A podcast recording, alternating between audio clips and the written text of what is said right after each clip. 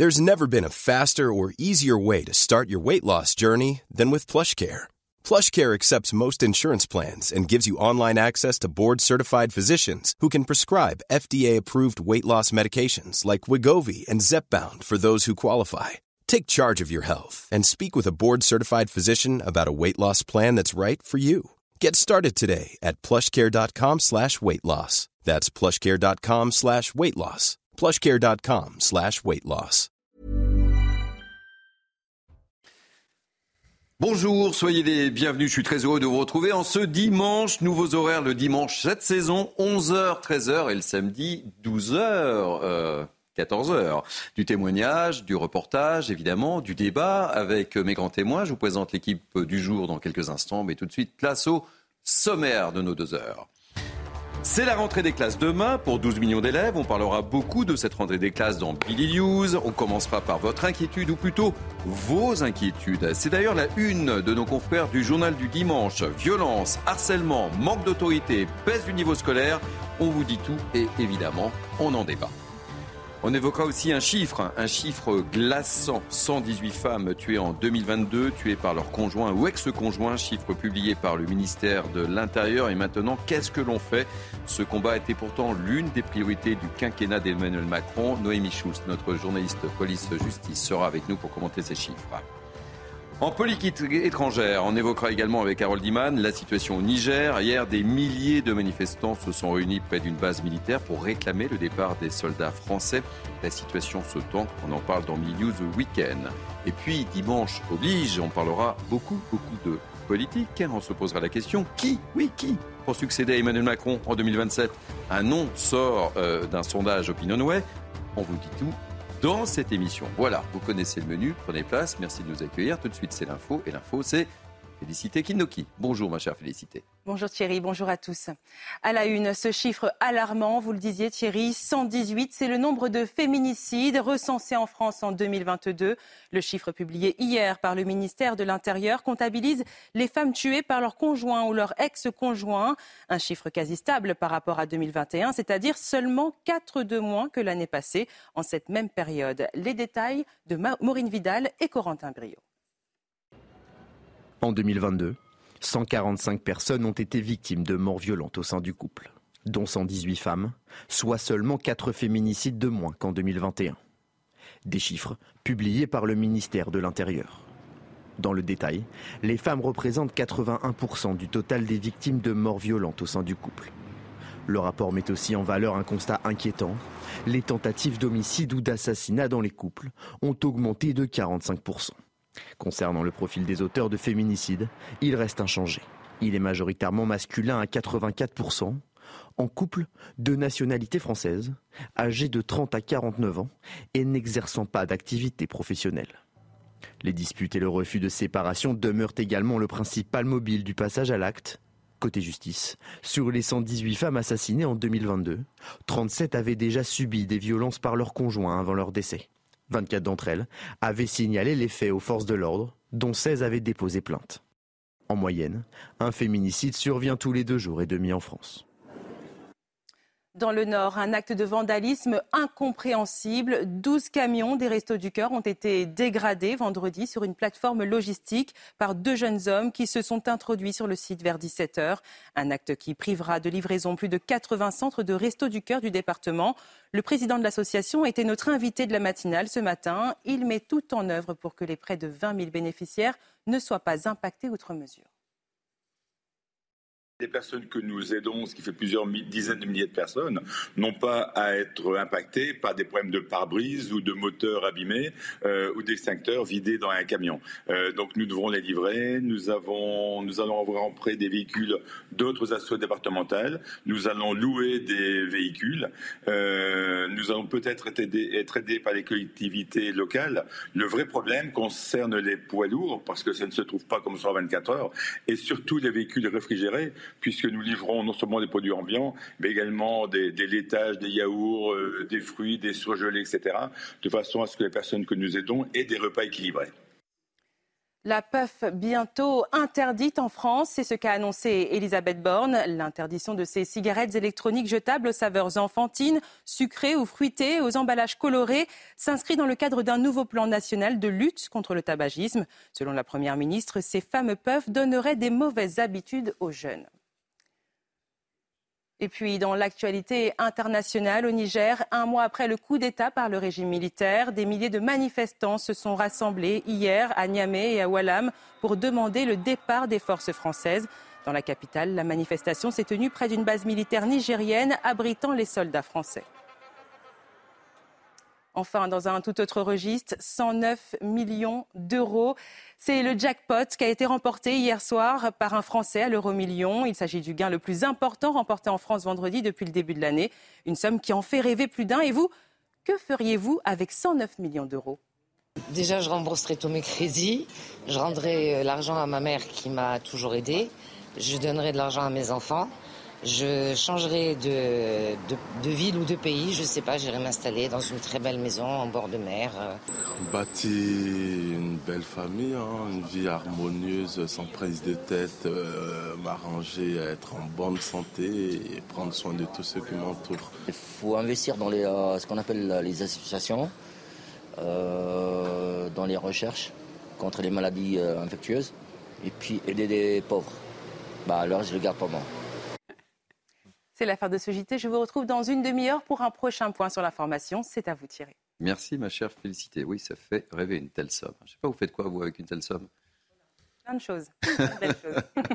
vous avez une demi-heure pour réfléchir. Allez, Mini News le week-end, c'est parti. Nous sommes ensemble donc jusqu'à 13h avec moi pour m'accompagner en ce dimanche matin. Naïm Fadel, c'est une fidèle de l'émission. Je suis ravi de vous retrouver. De même, Thierry. Kevin Bossuet, ravi de vous retrouver, mon cher Bonjour Thierry, ah, ravi également. Est-ce que vous avez préparé votre cartable, votre agenda, vos crayons de couleur et oui, vos parce que spirales J'ai fait ma pré-rentrée euh, vendredi, donc tout est prêt. Patrice Arditi. Salut. Je suis ravi de vous accueillir. Ah ben moi aussi. Tout va bien? Oh, impeccable. Je croyais que vous alliez me dire, ouais, moi aussi j'ai préparé mon, bah, mon, cahier, mon, non. Ah, mais, je, suis un élève de Kevin. Mais évidemment, on ne vous dit pas tout, Thierry. Allez, et eh ben justement, on va commencer par cette une du journal du euh, dimanche, une une consacrée à la rentrée scolaire. C'est le sujet du jour, évidemment, et surtout à l'inquiétude des parents. Euh, des parents qui craignent notamment pour la sécurité des enfants à l'école. Près d'un parent sur deux rapporte euh, qu'au moins un de leurs enfants a été victime d'une forme d'agression physique, verbale ou sexuelle au cours de l'année 2022-2023. Des chiffres plus que alarmants issus du baromètre IFOP et SOS Éducation. Mathilde Ibanez nous dit tout. On ouvre le débat et on sera dans quelques instants avec euh, un invité, Jean-Rémy Girard, président du SNALC, syndicat des personnels de l'éducation nationale. Mini News Weekend, c'est parti. Le ministre de l'Éducation nationale, Gabriel Attal, n'a pas forcément une bonne image aux yeux des parents, même si lundi dernier, il avait frappé fort avec l'interdiction de l'abaya ou encore des mesures contre le harcèlement scolaire au sein même euh, des établissements. Ils sont seulement 43% des parents à avoir une bonne opinion du ministre contre 57%. Alors les parents également sont de moins en moins confiants en la capacité du gouvernement à résoudre des problèmes.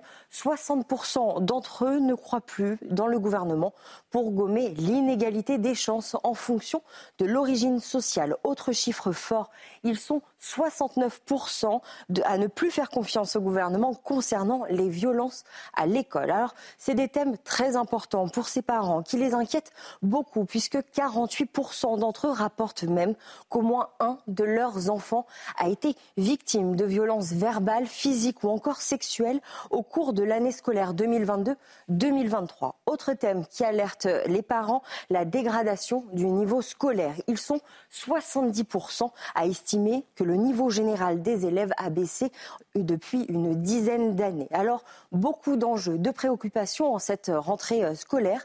Le ministre de l'Éducation euh, nationale, Gabriel Attal, en tout cas, a beaucoup de dossiers sur la table. Bonjour Jean-Rémy euh, Girard. Je rappelle que vous êtes donc président du SNAC, le syndicat des personnels de l'éducation nationale, et je vous remontre la une du journal du dimanche. École, des Français sont inquiets. ma question est simple. Les Français ont raison d'être inquiets, Jean-Rémy Girard? Oui, les Français ont raison d'être inquiets parce qu'on traverse, euh, je pense, on peut le dire, hein, la plus grande crise euh, que l'école a connue depuis euh, le début de la Ve République. On n'arrive plus à recruter des enseignants. Hein. Ça fait deux ans qu'on a des milliers de postes qui ne sont pas pourvus. On a des classes qui sont parfois de plus en plus compliquées à gérer. sur la question du niveau scolaire, le ministère lui-même documente ça très bien hein, avec euh, des enquêtes et des études régulières et il montre qu'effectivement euh, c'est de plus en plus difficile. Vous restez avec nous évidemment, hein, on ouvre le débat. Euh, je me tourne vers euh, Kevin Bossuet qui est professeur d'histoire. Vous partagez effectivement euh, cette une de nos confrères du journal du dimanche. Vous êtes sur le terrain, vous êtes dans le concret évidemment, donc vous percevez les choses.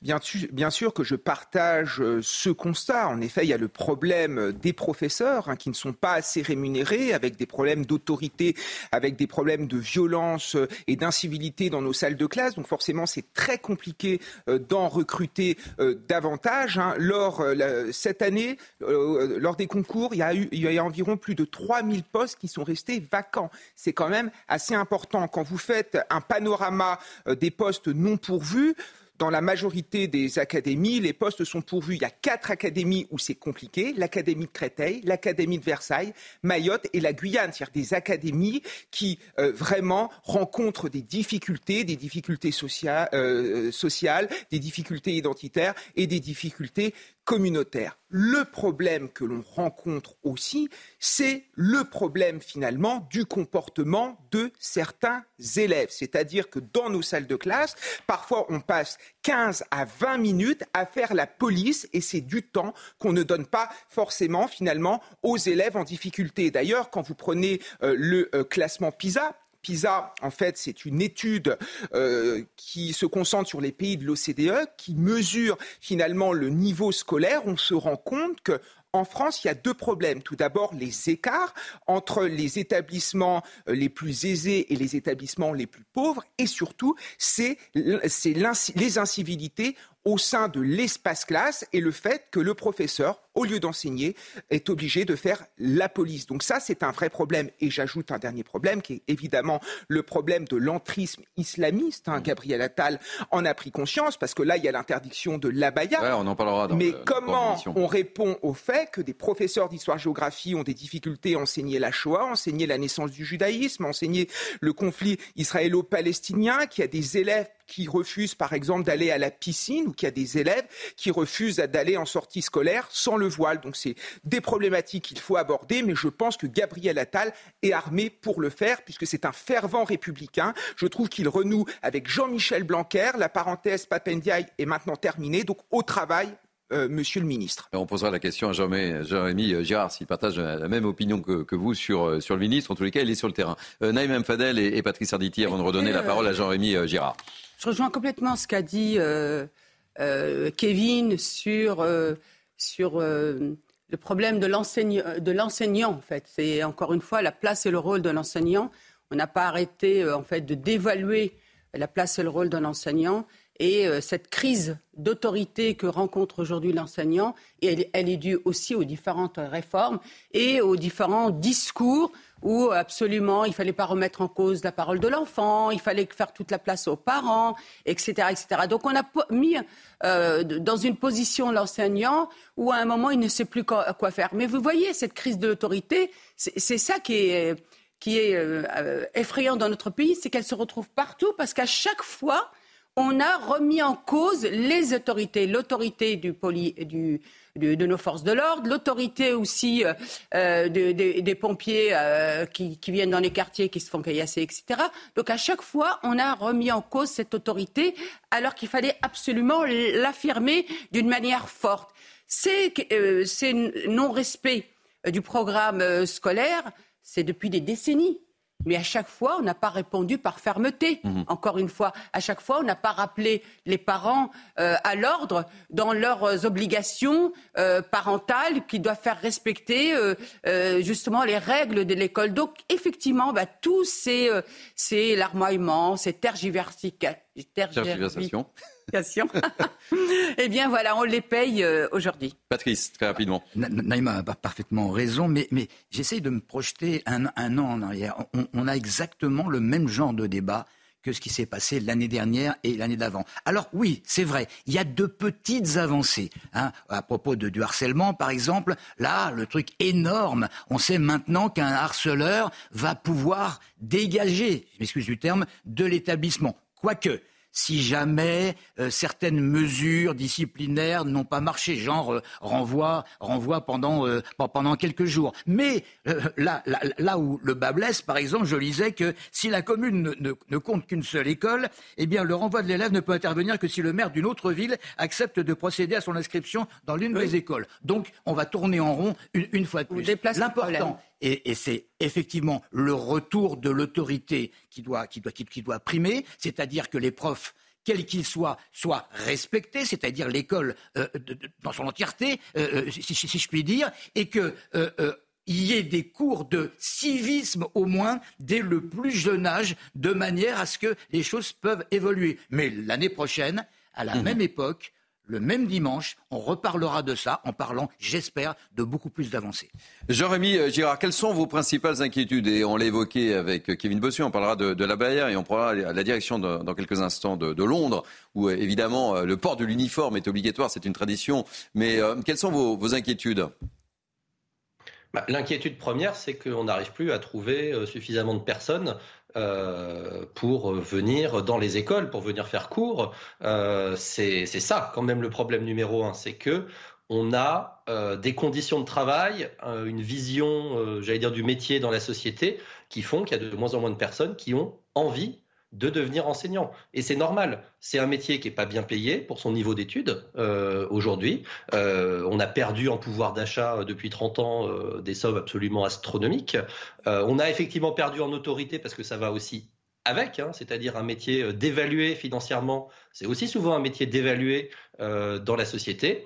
Et nos conditions de travail sont, euh, voilà, sont de plus en plus complexes. Vous vous souvenez du mouvement Pas de vague, où on essayait simplement de faire reconnaître que quand on avait un problème, c'était bien que la hiérarchie euh, s'en saisisse. Où effectivement, moi je suis dans un département où nos classes de série technologique en lycée, la norme c'est 35 élèves. Alors 35 élèves en classe de STMG, mmh. c'est quelque chose d'extrêmement compliqué pour le professeur le plus chevronné de la terre. Et, euh, et là, c'est pas quelque chose qui va euh, qui va se régler en un claquement de doigts. C'est pas parce qu'on a changé de ministre que d'un seul coup tout sera joli l'an prochain. Et on n'a pas d'avis préconçu sur Gabriel Attal hein, particulièrement, mais on a une crise structurelle aujourd'hui. Et si on n'en prend pas conscience, si la représentation nationale n'en prend pas conscience, les députés, euh, euh, au-delà de leurs oppositions politiques, pourraient quand même se mettre d'accord euh, sur le fait que l'école c'est important et faire passer des lois euh, conjointes en ce sens. Euh, on s'en relèvera peut-être pas cette fois-ci. Jean-Rémy, vous restez avec nous évidemment, puisqu'on va accorder une bonne partie de, notre commission à cette rentrée scolaire. Hein, c'est la préoccupation numéro un. On, regardera à nouveau les, chiffres noirs publiés sur l'éducation nationale par nos confrères du, JDD. On parlait avec vous, mon cher Kevin, de, la Baïa, mais euh, on va retrouver euh, Sarah Menaille, puisqu'on a beaucoup parlé hier de, la Baïa, et vous le savez, la Baïa sera interdite dès demain euh, dans tous les établissements scolaires. On, on, verra, il y a déjà des provocations qui existent sur les réseaux sociaux.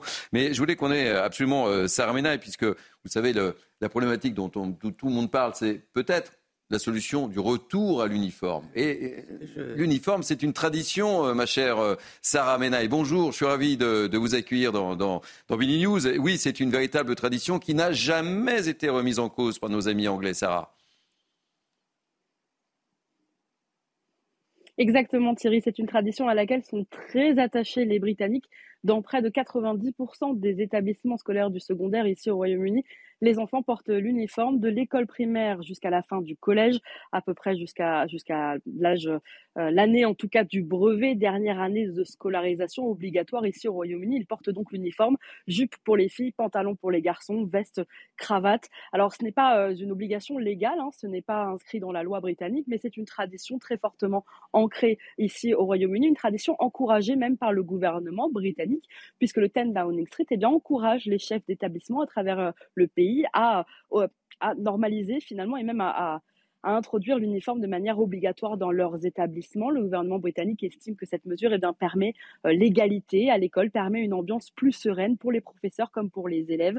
Et donc ici, dans quelques jours, hein, c'est pas encore la rentrée ici au Royaume-Uni, ce, sera le cas dans, dans quelques jours, et eh bien les petits euh, Britanniques porteront donc, pour la plupart, en tout cas 90% d'entre eux, l'uniforme obligatoire. Et, Sarah, il n'y a pas de débat, je le disais, il n'y a pas de débat, il n'y a, a, pas eu de contestation non plus, et c'est rentré dans, dans, les mœurs en fait. Hein, et jamais, jamais de remise en cause. Complètement, Thierry. C'est vraiment quelque chose qui est entré dans la tradition britannique. On ne se pose pas tellement la, question ici. Euh, je vous disais que dans quelques jours, ce sera la rentrée, quelques semaines même. Eh bien, non, non, on va aller chercher son uniforme, on va le, repasser, on va le laver. Et tous les, toutes, les, toutes les mamans, tous les parents, hein, tous les papas aussi, euh, vont, euh, vont effectivement acheter ces uniformes parce que c'est pas du tout quelque chose qui est remis en cause. C'est vraiment très ancré dans la tradition britannique. C'est vraiment une tradition à laquelle ils sont attachés, cette forme finalement d'uniformité qui fait que tous les élèves, en tout cas socialement, ne sont pas différenciables par les vêtements. Euh, alors, ils ont droit aux signes religieux, ça c'est quelque chose euh, qui, est très différent de chez nous. C'est vrai que la laïcité n'est pas forcément quelque chose de très ancré ici au Royaume-Uni, puisqu'ils ont fait le choix plutôt du multiculturalisme et plutôt des signes religieux autorisés à l'école. Mais en tout cas, pour ce qui est strictement de la tenue vestimentaire, en tout cas, c'est l'uniforme, je vous le disais, un peu partout, et c'est absolument pas remis en cause ici, Thierry. Thank you very much, euh, ma chère, ma chère Sarah Menaille. Oui, il faut que j'améliore mon anglais en tous les cas. Euh, merci beaucoup de, votre témoignage. Kevin, très rapidement, parce qu'on va continuer évidemment hein, sur ce thème.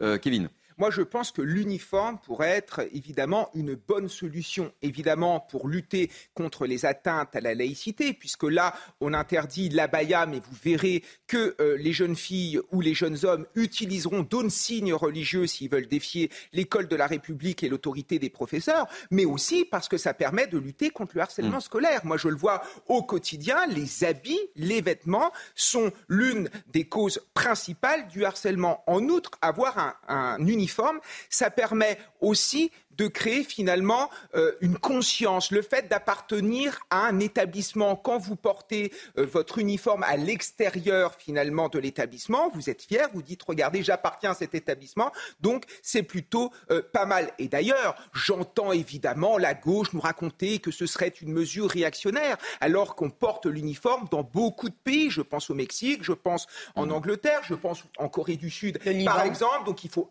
arrêter avec cela. Ça peut être une très très bonne solution. En tout cas, moi, j'y suis favorable. Allez, je signe la cloche. C'est la première récréation de Midi News euh, Weekend. Hein. On est dans la thématique.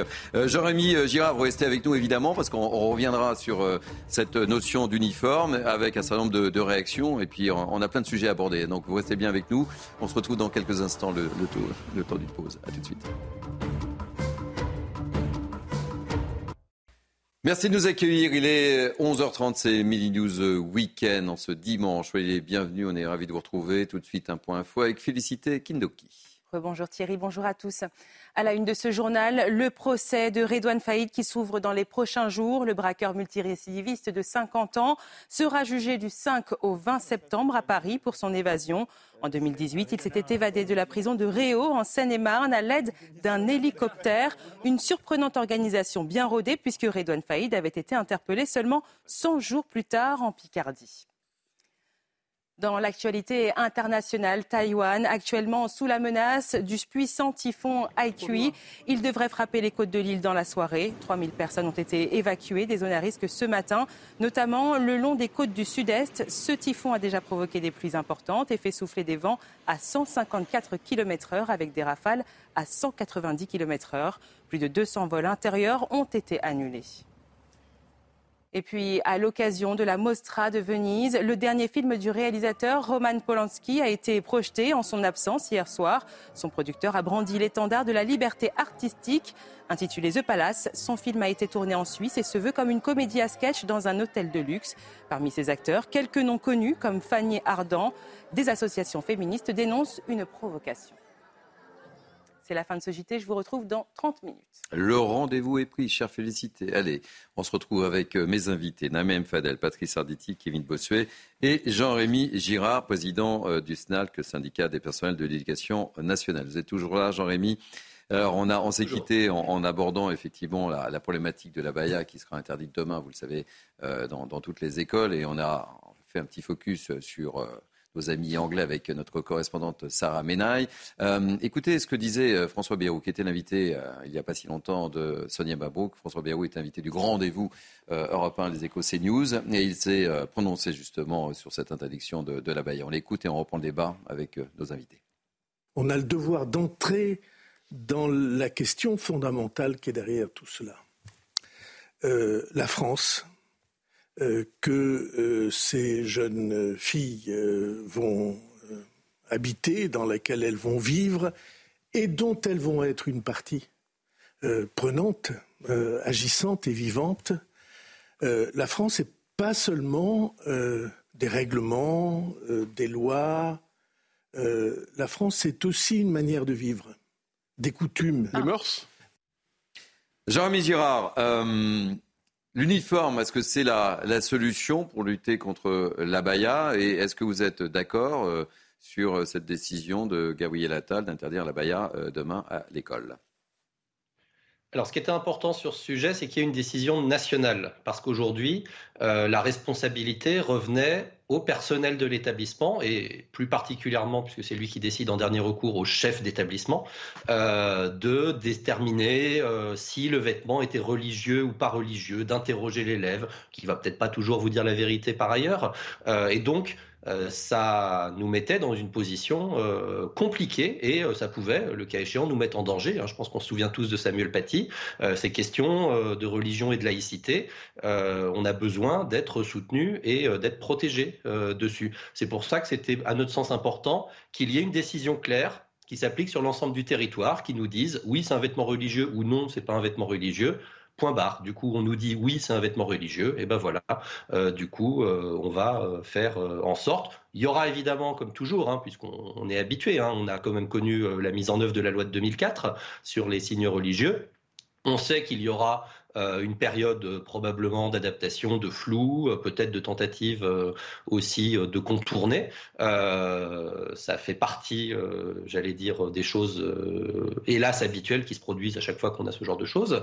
voilà, il faut se rappeler aussi hein, que la loi de 2004, il y avait eu une année, j'allais dire, un petit peu compliquée sur la mise en œuvre et qu'ensuite, finalement, tout était rentré dans l'ordre. Donc on peut espérer euh, qu'il en sera de même avec euh, cette décision. Il faudra évidemment voir aussi le, le volet éventuel judiciaire, hein, puisqu'il est possible qu'il y ait des actions intentées devant les tribunaux. On verra ce que dira la justice à ce moment-là. Et l'uniforme, Jérémy Girard, quelle est votre position? On a vu comment ça fonctionne en, Angleterre, même si effectivement ça fait partie de la tradition. Il y a eu des exemples, on en parlera avec euh, Kevin, Naïma et, Patrice, qui ont été, et qui existent en France, hein, mais qui ont été également tentés.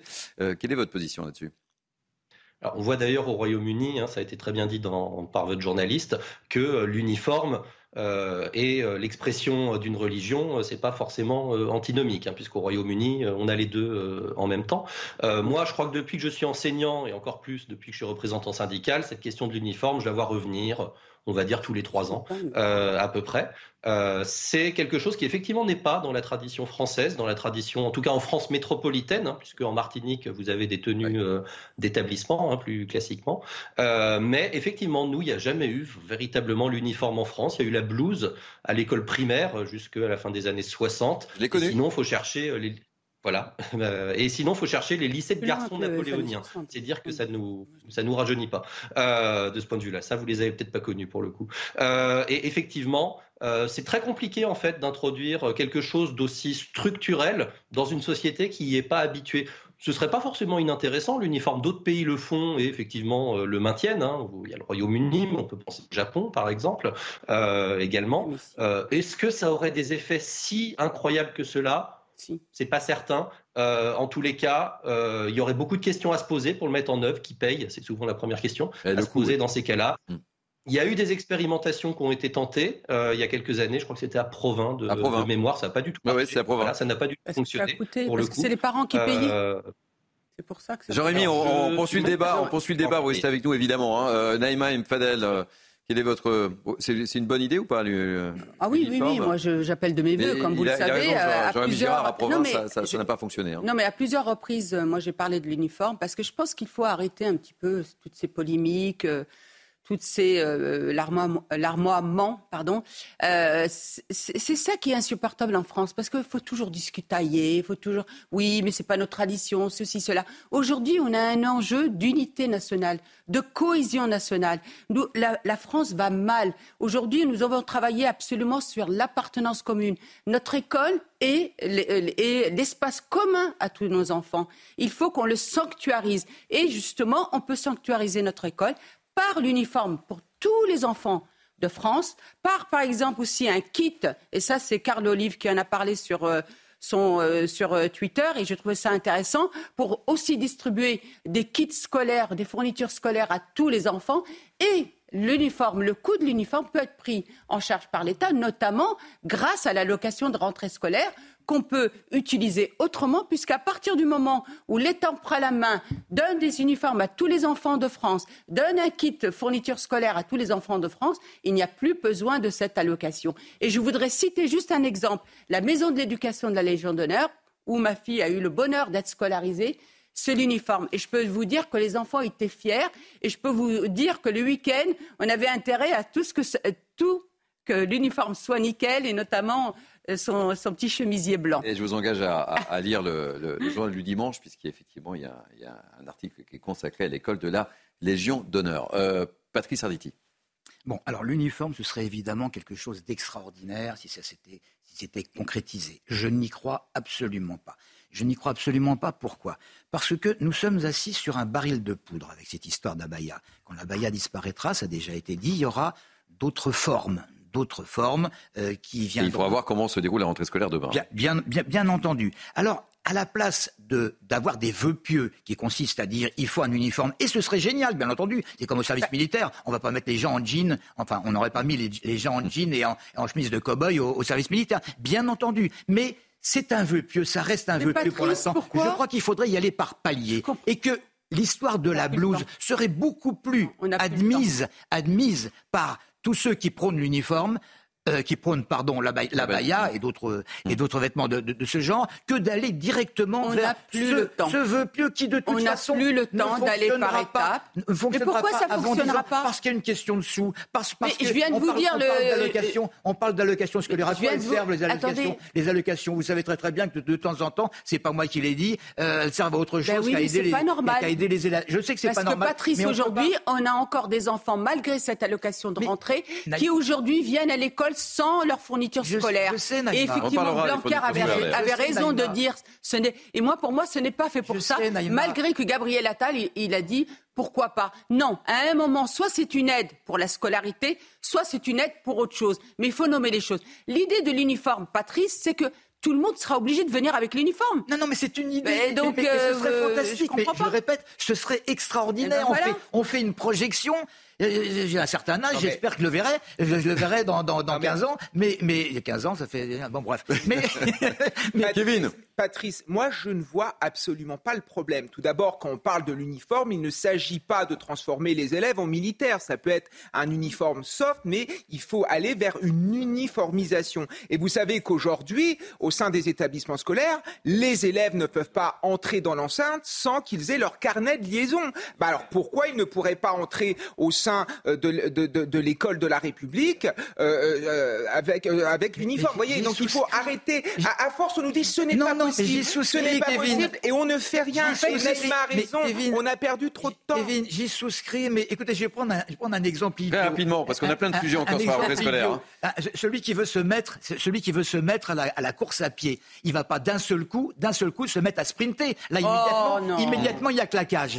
Donc, il doit y aller petit à petit. Non, mais petit à petit pour que ça fonctionne. La, nouvelle secrétaire d'État parle de tenue, de tenue dans certains quartiers, les quartiers euh, prioritaires. Ah, je ça Voilà, et je suis pas d'accord. Je trouve que si on met une tenue effectivement scolaire, un uniforme, moi j'aime bien le mot uniforme, faut arrêter hein, le, tabou euh, euh, lié au mot. L'uniforme pour tous les enfants de France. Il ne faut pas que sur les quartiers, il n'y a pas de raison. Allez, on enchaîne parce qu'on a beaucoup de sujets, je vous l'ai dit, hein, on consacre une bonne partie de cette émission, et c'est bien normal, à la rentrée scolaire, mais on ne va pas tout solutionner là, c'est important d'en parler. Jean-Rémy Girard, vous restez avec nous parce que justement, on va parler de, l'inflation et du coût euh, des fournitures scolaires qui a bondi de 11,3% par rapport à 2022 sur une étude de la Confédération syndicale des familles. Alors pour y faire face, plusieurs villes euh, du Val-de-Marne offrent un petit coup de pouce aux familles en fournissant du matériel. Et regardez euh, ce reportage à Fontenay-sous-Bois de Corentin Bouillot et Laurent Sélarié. Et évidemment, je vous fais réagir, Jean-Rémy Girard, vous êtes un petit peu notre invité fil rouge de, cette émission. Et à tout de suite. Allez, on ouvre les portes, messieurs, dames, rentrez, je vous en prie. Un rendez-vous matinal pour ces dernières heures de préparation avant la rentrée des classes. Les élèves de maternelle et de primaire des écoles de Fontenay-sous-Bois sont venus récupérer les fournitures scolaires offertes par la ville. Avec une colle,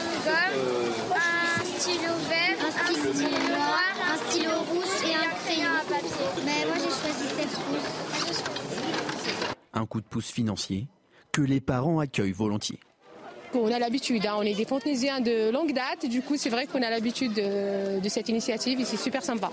Avec un budget de 50 000 euros, la mairie peut offrir aux enfants le nécessaire dans un contexte de hausse des prix des fournitures. On a à peu près entre 4500 et 5000 enfants scolarisés euh, sur la ville. On offre aussi les fournitures scolaires euh, aux, enfants qui sont euh, dans le privé, parce qu'on est à partir du moment où ils sont fontenaisiens, ils ont droit aux fournitures scolaires. C'est ce qui permet de faciliter la scolarité des enfants, et notamment en ce moment où le pouvoir d'achat est difficile pour les Français, pour les fontenaisiens, pour les fontenaisiennes. Une trousse bien faite et un cartable bien rempli donc pour démarrer l'année scolaire de la meilleure manière possible. Jérémy Girard, c'est important euh, ces, initiatives parce que la rentrée scolaire va être difficile. Vous avez sans doute des, remontées, évidemment, et, vous le percevez. Vous êtes au contact des, des, élèves, des étudiants, des collégiens et des parents aussi. Oui, bah, l'inflation concerne, euh, concerne tout le monde, effectivement, et concerne euh, les familles.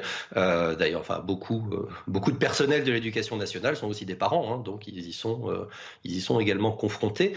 ce qui me pose problème, j'allais dire, c'est pas que telle mère prenne cette décision, effectivement, c'est une bonne chose pour les familles. Ce qui me pose problème, c'est qu'on soit dans du localisme, c'est-à-dire, c'est plus, c'est pas l'éducation nationale, là, c'est l'éducation locale. et c'est pas normal que si vous habitez telle ville, eh ben, on va vous fournir des fournitures scolaires, et si vous habitez la ville d'à côté, eh ben, du coup, non. À un moment, voilà, on, parlait euh, peut-être de priorité. Euh, il y a peut-être quelques priorités. Euh, nous, on le pense au SNALC avant peut-être d'en arriver ou pas à l'uniforme. effectivement, que les élèves aient leur matériel, ça nous semble une priorité. Que les établissements scolaires soient des lieux où on ait envie d'aller parce qu'ils sont jolis, que ce ne sont pas des passoires thermiques, que le bâti scolaire est correct, que les chaises n'ont pas 40 ans. ce serait aussi une excellente chose. Et ça, le problème, c'est qu'on est effectivement dans des politiques locales. Et euh, quand ça marche pas, on l'a vu par exemple à Marseille, euh, eh bien c'est l'État qui en dernier recours est obligé euh, de venir, j'allais dire, verser de l'argent magique à la, municipalité, parce que ça fait 30 ans que la municipalité s'est pas occupée de ces écoles, qu'elles sont dans un état de délabrement absolument atroce, et finalement l'État il est là pour pallier les, voilà, les, failles de certaines collectivités locales. Ça, c'est pas normal. À un moment, l'éducation nationale, elle doit être nationale. Donc si on veut une politique sur les fournitures scolaires, il ne faut pas que ce soit chacun dans son coin. Il faut qu'il y ait une décision de l'État. Kevin Bossuet et Naïm Fadel. Oui, bien sûr, je suis d'accord avec ça. Je veux dire, l'éducation nationale doit rester nationale, c'est-à-dire que tous les élèves de France, quel que soit euh, leur endroit d'habitation, quelles que soient leurs origines ethniques, quelles que soient leurs origines euh, géographiques, doivent pouvoir bénéficier de la même chose. Mais là, c'est le symbole d'une situation euh, particulière, d'un ah. contexte très difficile. Ah, c'est le symbole d'un contexte évidemment très compliqué. Mais une chose que j'aimerais dire aussi, cette allocation de rentrée scolaire est parfois extrêmement mal utilisée. On le sait, il y a certains parents qui achètent des écrans plats, il y a certains parents qui achètent des iPhones, des iPads. Il ne s'agit pas de stigmatiser les gens, mais il faut le dire aussi. Je me souviens que Jean-Michel Blanquer avait osé le dire, et évidemment, la gauche bien pensante lui était tombée dessus. Moi, j'ai fait une partie de ma scolarité dans le privé. Mais dans le privé, comment ça se passait? Ben, l'établissement achetait directement les fournitures scolaires. Ceux qui ne pouvaient pas se les payer, ben, c'était gratuit. Et ceux qui pouvaient se les payer, on leur demandait une petite contribution. Comme ça, ça réglerait le problème, en effet, de l'allocation de rentrée qui est mal utilisée. Et pour le coup, on serait dans une, une éducation vraiment nationale. Naïma et Patrice. Effectivement, il faut une politique euh, de l'éducation euh, nationale qui soit juste et en direction de tous les élèves. C'est pour ça que l'idée de kit fourniture scolaire euh, qui, a été avancée par euh, Carl Olive, parce que je rends à César ce qui appartient à César, est une excellente idée. Et on ne peut pas aussi faire doublon, parce que ce qui me gêne dans cette éducation, comme, comme euh, notre invité l'a dit, éducation locale, c'est ce qui est gênant, c'est qu'en même temps, ces personnes-là ont déjà aussi la prime de rentrée scolaire. Donc à un moment, il faut aussi qu'il y ait une politique cohérente une politique juste et une politique, encore une fois, qui a, qui a le souci d'un effort envers tous les élèves de France. Patrick Sarditi. Bon, le mot le plus important qui a été euh, prononcé par Monsieur, euh, comment ça va-t-il, Alors, c'est le localisme, qui était effectivement à, à à repousser un, petit peu au bénéfice évidemment de, quelque chose de, national. Euh, euh, ça, ça, a été dit. C'est un exemple ce qui se passe à, Fontenay, parce qu'on a vu les images de Fontenay. C'est un exemple qui devrait être suivi par d'autres élus dans la mesure où les finances de leur commune le permettent jusqu'à ce que l'État en fasse quelque chose de, de national. Fontenay-sous-Bois euh, quand même, euh, je veux tirer un petit coup de chapeau à ce, maire-là, parce que si je me souviens bien, il y a quelques années, il avait été le, le, premier, le premier à donner une sorte de, de prime, de, de, coup de pouce financier à des, à des retraités seuls. Si je me souviens bien, c'était quelque chose comme, comme 120 euros par, euh, par an. Mais, mais, non, mais c'était, c'était, c'était quelque chose de bien. Et, et, et, ça s'ajoute, là aussi, il s'agit de, de localisme. Mais quand l'État ne réussit pas à imposer nationalement quelque chose, il faut bien, il faut bien que les communes, quelles qu'elles soient, euh, euh, euh fassent. Non mais euh, moi, ce que je n'aime pas, c'est qu'on aborde toujours ces questions-là. par le prisme du misérabilisme. Oh, je non. vous donner, non mais je, je c'est pas pour vous, Patrice, évidemment. je vous donne juste le, la prime de, de, rentrée scolaire pour les 6-10 ans. Vous avez un enfant de 6 à 10 ans, 398 euros. 11-14 ans, 420 euros. 15-18 ans, 434 euros. Alors seulement pour les familles, effectivement, euh, qui, euh, qui n'ont pas, euh, je crois qu'il ne faut pas dépasser 31 000 euros de, de, de, revenus annuels. Donc, ce que je veux vous dire par là, et le panier, enfin disons le panier, le kit fourniture scolaire, ça a été, le chiffre a été donné, c'est environ 293 euros. Donc on peut dire que quand même l'État fait un effort. Mais moi, ce que je trouve vraiment, ce qui serait intéressant, c'est que cet effort-là soit aussi en direction des classes moyennes, parce que c'est elles réellement qui ont été impactées par cette inflation. Deux mots, Kevin, parce qu'on va arriver à, la première grande pause euh, de, de Mini News euh, Week-end, et je voudrais donner le mot de la fin à Jean-Rémy Girard. Je, je, crois qu'il ne faut pas aborder cette question sous le prisme de l'assistanat, mais sous le mm. prisme de la méritocratie, parce que le rôle de la République, c'est de permettre à chaque élève de pouvoir réussir. Il est normal que chaque élève puissent bénéficier du même matériel scolaire. Et je rejoins Jean-Rémy Girard. Le problème, c'est le localisme. L'éducation nationale doit rester nationale. Moi, j'en ai marre que dans certains quartiers, on voit de la pédagogie par projet, là où on transmet encore vraiment des connaissances dans les centres urbains. J'en ai marre de voir des suppressions des notes dans les quartiers défavorisés, là où on attribue encore des notes dans les quartiers favorisés. Donc il, faut renouer avec une éducation qui soit vraiment nationale. il vaut mieux avoir des bouées de sauvetage que de se noyer. Oh bah non, bah alors là, même. Euh, bah,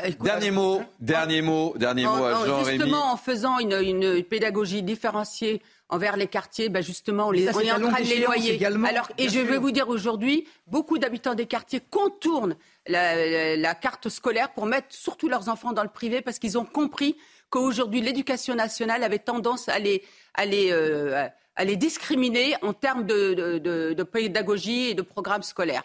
Jean-Rémy Girard, euh, dernière réaction, mais très très courte. Je voulais juste vous faire réagir sur euh, ce, sondage donc euh, publié dans le journal du dimanche, Gabriel Attal, qui bénéficie d'une meilleure cote de popularité que Papendiaï, 43% contre 32%. Petite réaction, mais très courte. Interrogation orale très courte. Hein. Pas de souci. Nous, on juge pas euh, ce qui se passe dans l'éducation nationale à la tête du ministre. Nous, on juge aux, aux mesures qui sont prises. Là, il vient d'arriver Gabriel Attal. Il a fait quelques annonces. Enfin, on n'est pas sur le, sur le cœur, j'allais dire, du sujet et de la crise. Nous, on attend de voir. comme d'habitude, on jugera sur les actes, on ne juge pas sur la personnalité, etc. Donc on espère qu'il y aura des actes, mais je le redis, hein, on est dans une crise terrifiante aujourd'hui. Si ça continue comme ça, l'école publique, je ne sais plus à quoi elle va ressembler d'ici 5 ans, mais ça va pas être beau à voir. Bon, on attend, on attend avant de donner une note à Gabriel Attal. J'ai bien compris euh, le message. Moi, je lui donne déjà un 18 sur 20 parce qu'il a agi sur le harcèlement scolaire et sur l'abaya, il a fait preuve de courage politique. merci Jean-Rémy Girard, merci d'avoir été notre grand témoin également. Vous êtes le président du SNALC, le syndicat des personnels de l'éducation nationale. Je suis très en retard, on marque une pause. Merci en tous les cas, c'est important de vous avoir. On se retrouve dans quelques instants pour la deuxième heure de Mini News Weekend. On évoquera un chiffre glaçant 118 femmes tuées en 2022, tuées par leur conjoint ou ex-conjoint. Euh, on analysera tous ces chiffres avec euh, Noémie Schulz, notre journaliste police-justice qui sera avec nous sur ce plateau. Et à tout de suite. Il est midi, vous êtes bien sur CNews. Merci de nous accueillir. C'est Midi News Weekend jusqu'à ben jusqu'à 13h euh, en ce dimanche. Ce sont les nouveaux horaires. on fait un point tout de suite avec Félicité Kinoki sur l'information on se retrouve avec mes invités dans quelques instants. Bonjour Thierry, bonjour à tous. On commence avec euh, ce nouveau refus d'obtempérer qui a fait un mort. On vient de l'apprendre, c'était cette nuit à Pantin. À 3h29, le véhicule refuse de s'arrêter pour un contrôle de police. Après une course-poursuite, lors de laquelle la police est distancée, le conducteur renverse un piéton sur un boulevard. Malgré l'intervention des secours, la victime est décédée. Le véhicule pris en chasse a été retrouvé, mais l'auteur est toujours en fuite et activement recherché. Jeudi dernier, Elisabeth Borne annonçait que les pharmaciens pourront prescrire des antibiotiques. Seules quelques maladies pourront être traitées après un bref diagnostic comme les angines ou les infections urinaires. Qu'en pensent les patients, les pharmaciens et les médecins? Réponse avec Michael Dos Santos et Florian Paune. Obtenir certains antibiotiques sans passer par la case médecin généraliste, tel est le souhait du gouvernement. L'objectif, désengorger les cabinets médicaux et raccourcir le délai d'accès aux soins une initiative saluée par les clients de cette pharmacie. Si on a un résultat d'une analyse euh, qui démontre qu'on a une infection urinaire, par exemple, bon, ben, le pharmacien il peut très bien être apte à nous, à nous donner euh, des antibiotiques. Aujourd'hui, avoir un rendez-vous chez un médecin, ça peut prendre euh, très longtemps. Donc une angine, il faut que ça soit soigné assez rapidement. Donc ça me paraît bien. Du côté des pharmaciens, cette nouvelle mission est globalement bien accueillie. La plupart se disent satisfaits de pouvoir répondre rapidement aux besoins de leurs clients sans pour autant se substituer à un médecin. Parce qu'à partir du moment où c'est encadré, euh, le pharmacien est tout à fait capable euh, de remplir cette fonction. Il y aura euh, un protocole établi avec des questions à poser aux, patients. On va devoir détecter les signes de gravité. Pour les angines et les infections urinaires, les pharmaciens auront bientôt une double casquette. Ce médecin ne le voit pas d'un bon œil. Le pharmacien, une partie de la relation du pharmacien est commerciale, même si elle est en grande partie médicale. Euh, bien sûr qu'on peut penser à des risques d'abus, des pharmaciens qui auraient plus de mal à refuser à un patient de, de lui délivrer un antibiotique, par exemple. Au-delà des antibiotiques sans ordonnance, les pharmaciens peuvent d'ores et déjà prescrire et administrer certains vaccins à leurs clients, comme celui de la grippe. Et puis, vous l'avez remarqué, les prix au supermarché n'osent toujours pas baisser, malgré les promesses de Bruno Le Maire au début de l'été. L'INSEE a dévoilé jeudi ses premières estimations de l'inflation et les chiffres ne sont pas bons plus 11% de hausse sur les prix de l'alimentation. Si le ministre de l'économie a réuni les responsables de l'alimentation cette semaine, les distributeurs affirment que les fournisseurs ne jouent pas le jeu. Explication d'Aminata Demphal. Au terme d'une réunion avec les acteurs de la chaîne alimentaire, Bercy a annoncé de nombreuses mesures contre la flambée des prix, qui ne baissent toujours pas. On est encore sur des chiffres, sur des, inflations à, deux chiffres hein, sur l'alimentaire. Il y a un décalage entre le prix de gros, en général fixé au niveau mondial sur les marchés financiers par des contrats qui durent un certain temps, et la répercussion ensuite via des procédés de négociation vers la grande distribution. En un an, les prix de l'alimentaire ont bondi de 11%, Selon les distributeurs, très peu de fournisseurs industriels ont joué le jeu lors des renégociations. De grandes industries hein, euh, agroalimentaires font 25% de marge, alors que la grande distribution, très souvent, euh, fait des marges ridicules, en fait. La réponse est un petit peu là, c'est-à-dire qu'à mon avis, il y a une responsabilité du côté de l'industrie agroalimentaire. Parmi les mesures prises par le gouvernement, le blocage des prix de 5000 références en magasin il y a quand même une préoccupation pour les populations euh, euh, en situation de précarité économique, mais il faut retenir aussi que 5000 références, c'est, d'après les experts, extrêmement peu par rapport aux milliers et milliers de références. L'exécutif se fixe un nouveau cap et vise une baisse des tarifs dans les rayons de nos magasins alimentaires dès janvier 2024. En Corse, alors que l'île fait face à un afflux massif de touristes, les hommes de groupes de reconnaissance et d'intervention en milieu aquatique sont sur le qui-vive pour assurer la sécurité de tous en mer. Une centaine de victimes sont prises en charge par, leur, par leurs soins chaque année à l'aide de bateaux, de sauvetage et d'un hélicoptère. Un reportage de Christina Louzy. La mer est belle, mais elle offre parfois quelques frayeurs à ses usagers. Comme chaque matin, les hommes du secours aquatique Grima du 6 de Haute-Corse partent en patrouille. Leur mission première, assurer par tous les temps la sécurité de tous en mer. On fait intervention euh, essentiellement euh, sur les bateaux, euh, en pleine mer. après, ça peut arriver aussi qu'on intervienne sur les plages directement. Premier appel d'urgence, une jeune femme vient de se tordre la cheville sur un rocher. Elle se trouve à deux heures de marche du village le plus proche. ça tombe bien, on n'est pas loin. En quelques minutes seulement, l'équipe sera sur place et effectuera un premier bilan. J'ai mal des deux côtés, c'est ça qui m'inquiète un peu. Cette victime ne s'en sort pas trop mal. Elle sera ramenée au port de Saint-Florent afin d'être prise en charge par une ambulance. Mais la journée est loin d'être terminée pour ces hommes et ces femmes qui interviennent 24 heures sur 24. En début de nuit, une femme est sur le point d'accoucher sur un navire bloqué par la tempête au large de la Corse. Les équipes du Grima et du Dragon de Baie interviennent pour l'évacuer, avec des conditions météorologiques difficiles venant compliquer la tâche. C'est un travail à la fois de, de haute technicité et de grande précision qui nécessite une synchronisation parfaite entre le pilote, le mécanicien qui est rôliste aujourd'hui, le plongeur et le pilote du bateau. Chaque année, le groupe de reconnaissance et d'intervention en milieu aquatique de Haute-Corse effectue en moyenne 80 interventions. Dans l'actualité internationale, le pape est toujours en Mongolie pour rencontrer les quelques 1400 catholiques du pays. Le souverain pontife qui affirmait hier que les gouvernements n'avaient rien à craindre de l'Église lors d'une remarque perçue comme adressée aux Chinois, salue la force de la religion et appelle les catholiques de Chine à être de bons citoyens. En Écosse, au Royaume-Uni, les célèbres Jeux de Brémar viennent de commencer et le roi Charles III est de la partie. Ces Jeux, rendez-vous incontournables pour la famille royale, sont une déclinaison des Jeux célèbres écossais. Au son des cornemuses, les sportifs s'affrontent dans de multiples disciplines, lancer de troncs d'arbres, lancer de marteaux ou de pierres de 12 kilos, mais aussi course en sac. On y retrouve des sports un peu plus classiques comme la lutte, avec une seule obligation pour les hommes, participer en kilt. C'est la fin de ce JT. C'est à vous, Thierry. Merci beaucoup, ma chère Félicité. On se retrouve dans une demi-heure, c'est bien ça? C'est ça. Allez, c'est la dernière ligne droite pour euh, Midi News euh, Weekend. Nous sommes ensemble jusqu'à 13h avec moi. Depuis une heure déjà, Naïm Fadel, essayiste, ravi de vous retrouver pour cette deuxième heure. Euh, Patrice Sarditi, journaliste, ravi également de vous retrouver. Kevin Bossuet, professeur d'histoire. Ça va, vous êtes en forme. On a beaucoup parlé de la rentrée scolaire. Et j'accueille avec beaucoup de plaisir Noémie Schulst, journaliste police justice à CNews. Bonjour, Bonjour ma chère Noémie.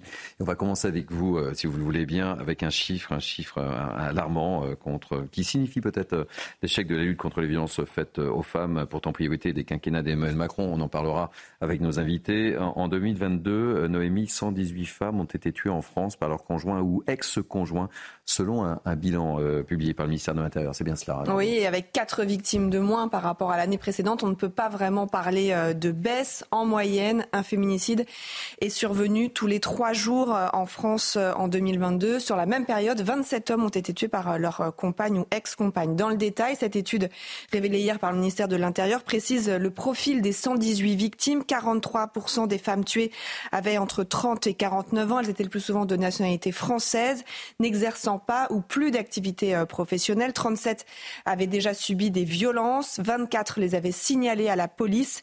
4 bénéficiaient de dispositifs de protection de type téléphone grave danger ou un contrôle judiciaire du conjoint violent. Les auteurs, eux, ont en moyenne 46 ans, de nationalité française, souvent sans emploi. Les faits se produisent en très grande majorité au domicile de la victime, de l'auteur ou du couple, euh, sans préméditation, le plus souvent avec une arme blanche, mais dans un cas sur cinq, une arme à feu est utilisée. Enfin, on a aussi des éléments sur euh, les zones géographiques les plus touchées. Les départements dans l'ordre les plus touchés sont le Nord, les Alpes-Maritimes, le Rhône, la Seine-Saint-Denis. Quant à l'élément déclencheur, c'est le plus souvent une dispute, le refus de la séparation qui sont à l'origine des faits, en tout cas dans un peu près dans la moitié des, des féminicides. Et puis l'étude donne ce chiffre également très inquiétant. Hein. C'est une très forte hausse des tentatives d'homicide au, sein du couple, plus 45% en 2022 par rapport à l'année précédente. Merci pour ces, précisions, ma chère Noémie. Euh, on s'y fait pas à cette euh, situation, et je le disais, c'est une priorité euh, des deux quinquennats d'Emmanuel Macron. On a l'impression que rien ne, rien ne bouge. Rien ne bouge. Alors c'est vrai que c'était une priorité. Je me souviens que Marlène Schiappa avait aussi euh, égrené plusieurs actions en direction de cette lutte contre les violences faites aux femmes. Et on n'y arrive pas. On n'y arrive pas. Alors est-ce que c'est vraiment euh, une priorité qui est réellement accompagnée pour mettre tous les moyens? Moi, je voudrais juste citer euh, l'Espagne. L'Espagne qui a fait un travail formidable, qui a mis quand même sur la mm. table un milliard euh, d'euros, qui a fait des tribunaux spécialisés, des policiers spécialisés et des référents spécialisés pour suivre les dossiers, qui délivre 17 fois plus d'ordonnances de protection que nous en France et qui fait aussi un travail de rééducation, si je peux me permettre de dire ça, du, mari, euh, notamment dans le cadre des violences, hein, euh, euh, dans le cadre des violences, de rééducation du mari violent pour changer en fait son, comportement.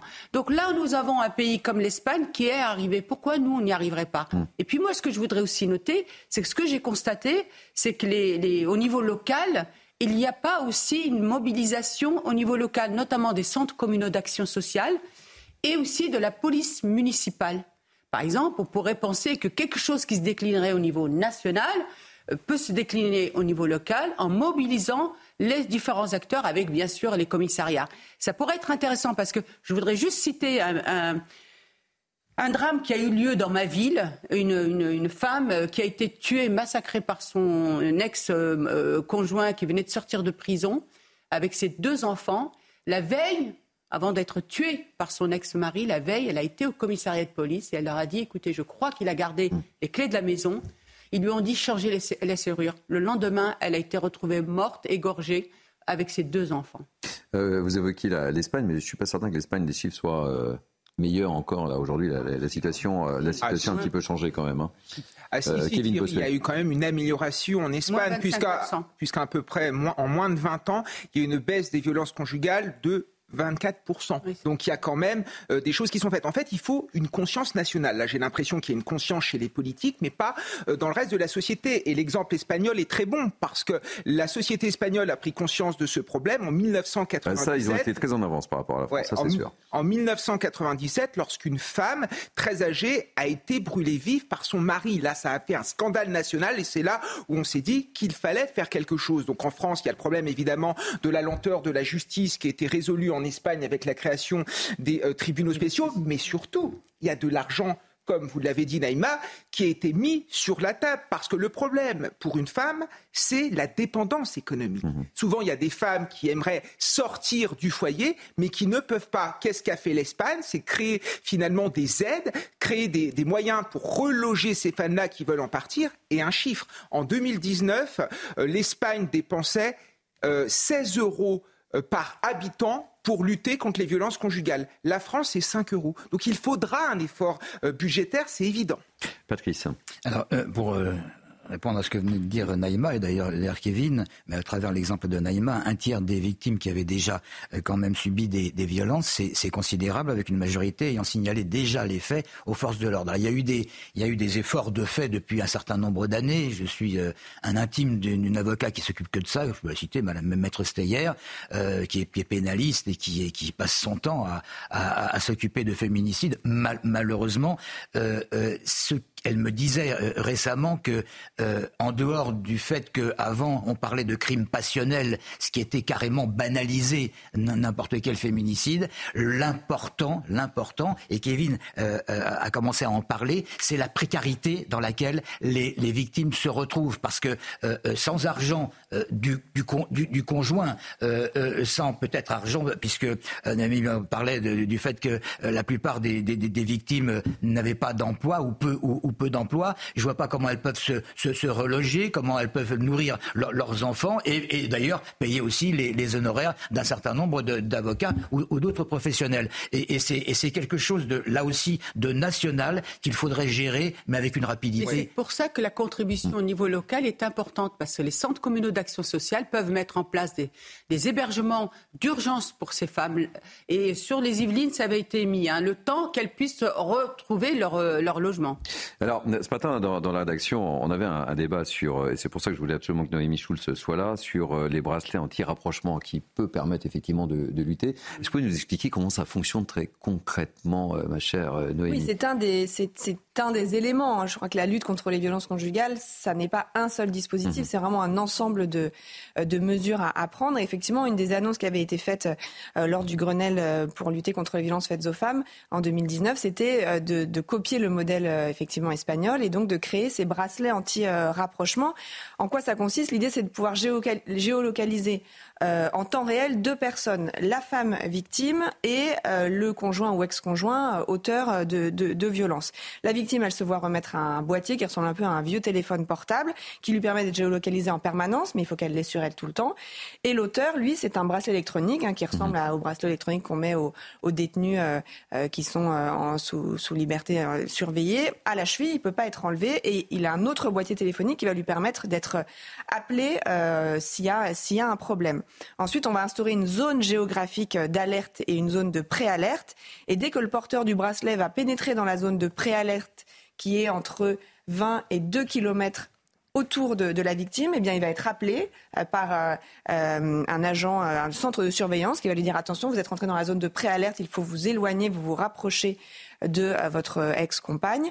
S'il s'il accepte, ça n'est pas considéré comme un incident parce que lui ne peut pas savoir mhm. forcément si, si, les deux personnes habitent dans une zone géographique assez proche elle se déplace, il se déplace, il peut arriver que sans le vouloir, il, il, il se rapproche d'elle. Donc s'il accepte et qu'il sort de la zone de préalerte, Fin de l'histoire.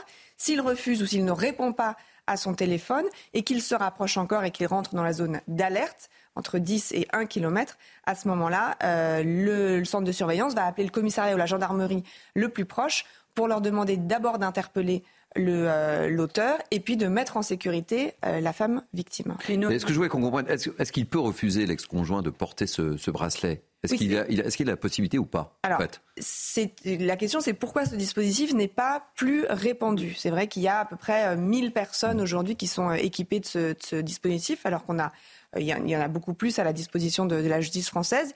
Il y a plusieurs éléments, mais notamment le fait que dans le cadre des affaires au civil, c'est-à-dire les affaires qui sont traitées par un juge aux affaires familiales, c'est le cas dans les cas de séparation conflictuelle, on ne peut pas obliger l'homme a porté ce bracelet électronique. Mmh, Il faut que tout le monde donne son accord, la victime et l'auteur. S'il refuse, à ce moment-là, euh, le juge des affaires familiales peut faire un signalement au procureur. Le procureur peut diligenter une enquête et s'il, s'il, apparaît que cet homme a déjà commis des violences et que donc euh, il pourrait être condamné, à ce moment-là, le procureur peut euh, décider de le placer euh, sous ce bracelet anti-rapprochement. Et pour les affaires au pénal, c'est-à-dire pour une personne qui aurait été condamnée euh, et qui, par exemple, sort de prison, là, on peut lui imposer de porter ce bracelet. Mais quand c'est au civil, ça n'est pas obligatoire. Et puis une autre raison aussi pour laquelle ça n'est pas, pas forcément si développé que ça, c'est que c'est aussi très contraignant pour la victime.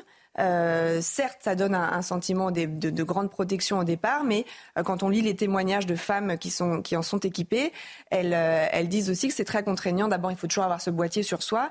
Il y a des alarmes qui se déclenchent assez souvent, parfois par erreur, parfois elles se déclenchent parce qu'effectivement le, conjoint ou l'ex-conjoint est rentré dans la zone de, mmh. de préalerte, mais pas forcément volontairement. Et donc, ça crée aussi un climat de, de grande tension pour, pour ces femmes-là.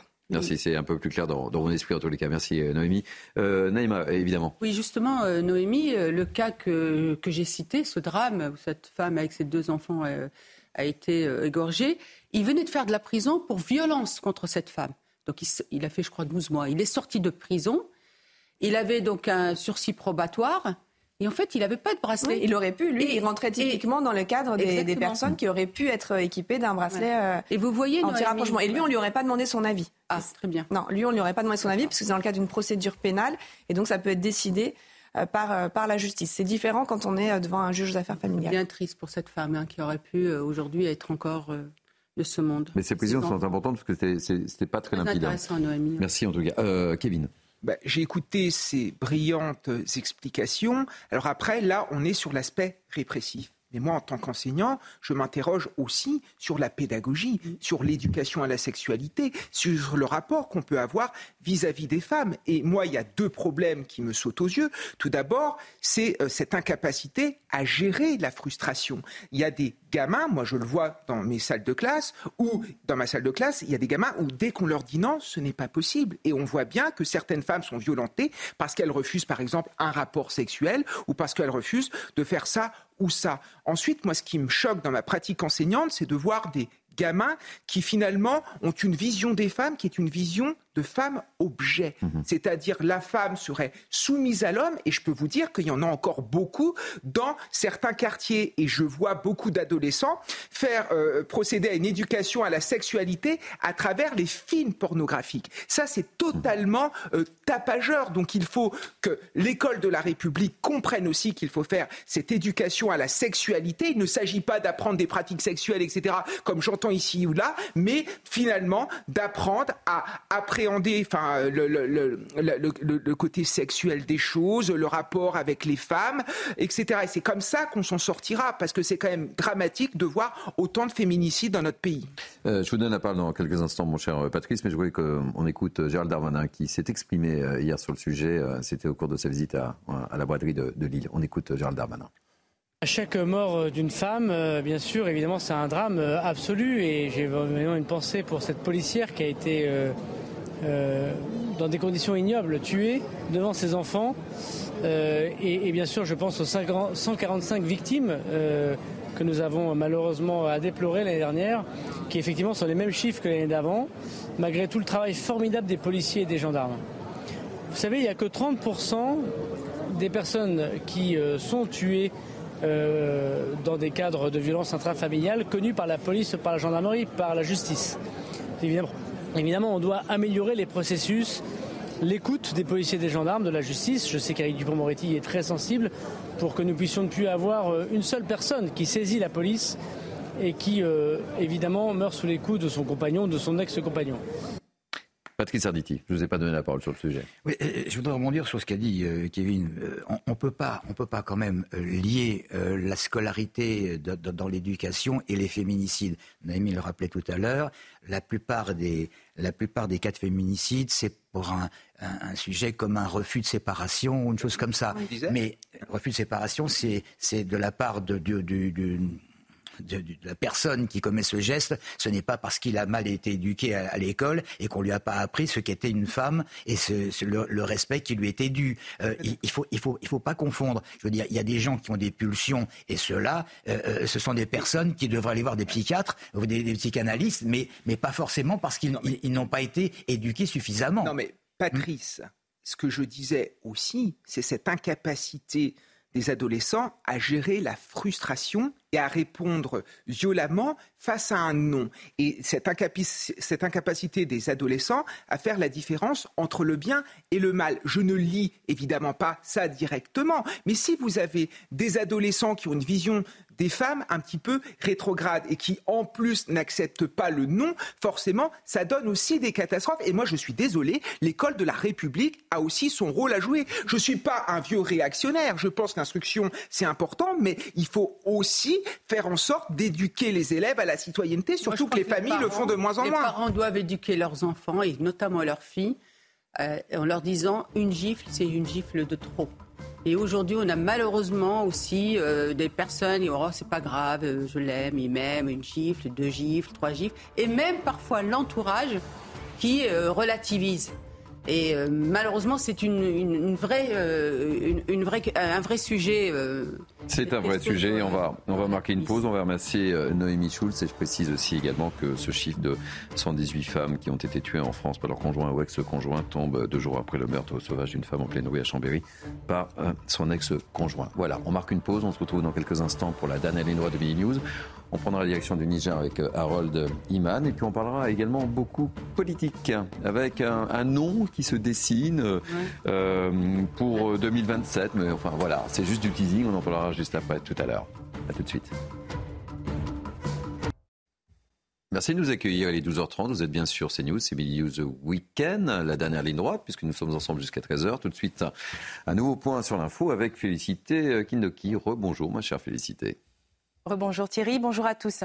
Et on commence avec euh, ce nouveau refus d'obtempérer qui a fait un mort. C'était cette nuit à Pantin à 3h29. Le véhicule refuse de s'arrêter pour un contrôle de police. Et après une course-poursuite lors de laquelle la police est distancée, le conducteur renverse un piéton sur un boulevard. Malgré l'intervention des secours, la victime est décédée. Le véhicule pris en chasse a été retrouvé, mais l'auteur est toujours en fuite et activement recherché. À la une également, l'ouverture du procès de Redouane Faïd. Le braqueur multirécidiviste âgé de 50 ans sera jugé du 5 au 20 septembre à Paris pour son évasion. En 2018, il s'était évadé de la prison de Réau en Seine-et-Marne à l'aide d'un hélicoptère. Une surprenante organisation bien rodée puisque Redouane Faïd avait été interpellé seulement 100 jours plus tard en Picardie. Enfin, dans l'actualité internationale, Joe Biden et son épouse se sont déplacés en Floride hier pour rencontrer les sinistrés de l'ouragan Idalia qui a fait au moins un mort et endommagé plusieurs villes dans cet état ces derniers jours. Il s'est dit prêt à mobiliser l'aide nécessaire en cas de besoin. C'est à vous, Thierry.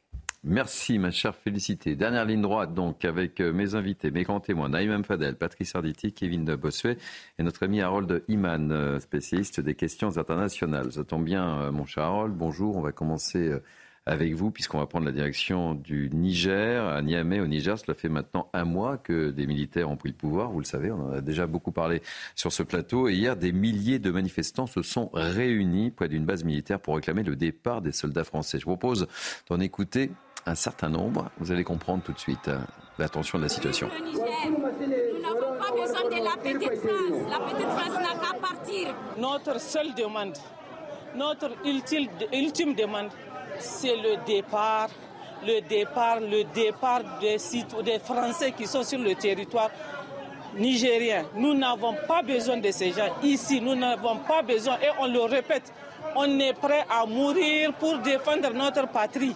On est prêt à mourir pour les faire partir. Ils doivent partir.